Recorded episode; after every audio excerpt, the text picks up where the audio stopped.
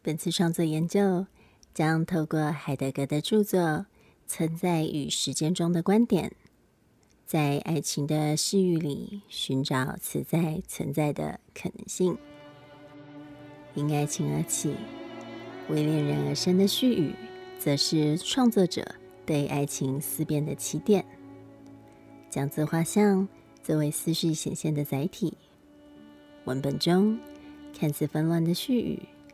则化约成爱情里面的四个面相：等待、盲目、反抗和遗忘，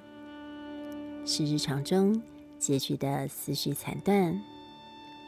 聚合出一个隐喻自我认同的本真心复合，